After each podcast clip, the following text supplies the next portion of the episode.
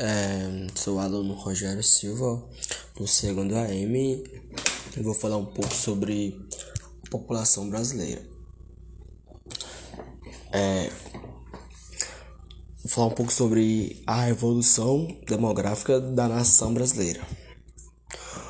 O recenseamento da população brasileira de um país fundamental para o desenvolvimento de ações políticas governantes ligadas ao setor social, saúde, alimentação, educação e emprego.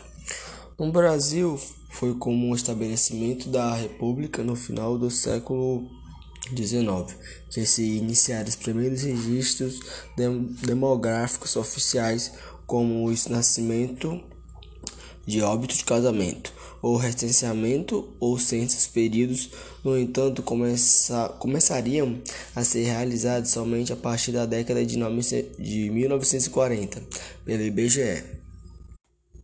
Também a, a população pode ser um conjunto de todos os habitantes de, de um determinado local. Também pode estar relacionado aos indivíduos da mesma espécie que consistem em um mesmo lugar ou região. População brasileira são conjuntos de habitantes. É, o IBGE, o Instituto Brasileiro de Geografia e Estatística, também é um órgão do governo federal subordinado ao ministro do Planejamento, desenvolvendo a gestão que tem como função levantar e fornecer todas as informações sobre o território brasileiro e sua população. Então, essa é a parte sobre a, a evolução demográfica da nação brasileira. A queda do crescimento vegetativo brasileiro. Comportamento demográfico caracterizado por um alto índice de crescimento natural perdurou no Brasil até a década de 1940, quando as taxas de natalidade começaram a declinar. E aqui também fala que, que no gráfico da página 44 já começou a cair o, índice de crescimento de natalidade. Em 1990, o índice estava acima de 45% e em 1920 já caiu para 40%, em 1940 já continuou caindo, parou em 35 e isso tá até em 2020 que foi a última pesquisa que tá até os 9%.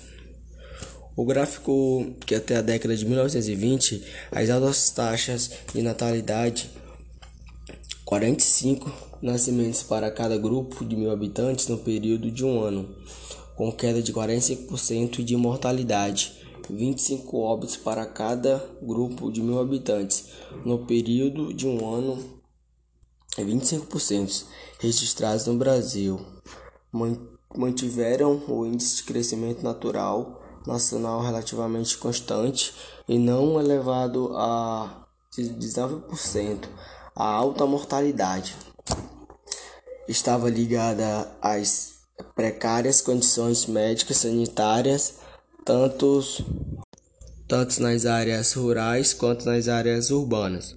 Os médicos eram escassos e havia grandes resistência da população em aderir às campanhas de vacinação. Além disso, os sistemas de água encarnaram comuns à disseminação de epidemias como as febres amarela, varíola, tuberculose e colencuche. Essa realidade somente começariam a mudar com as ações de combate às doenças e melhorias nas condições sanitárias no campo e nas cidades.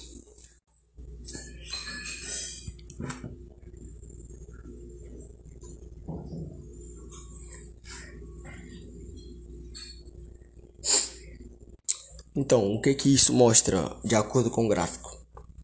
É, isso começou as quedas é, no ano de 1990 e a última pesquisa realizada foi em 2020, no ano passado. Então, no caso, se continuar assim, de acordo com, com a minha concepção, os índices de, de natalidade é, vão continuar crescendo, as de mortalidade também. E, e é isso. Obrigado pela atenção, professora.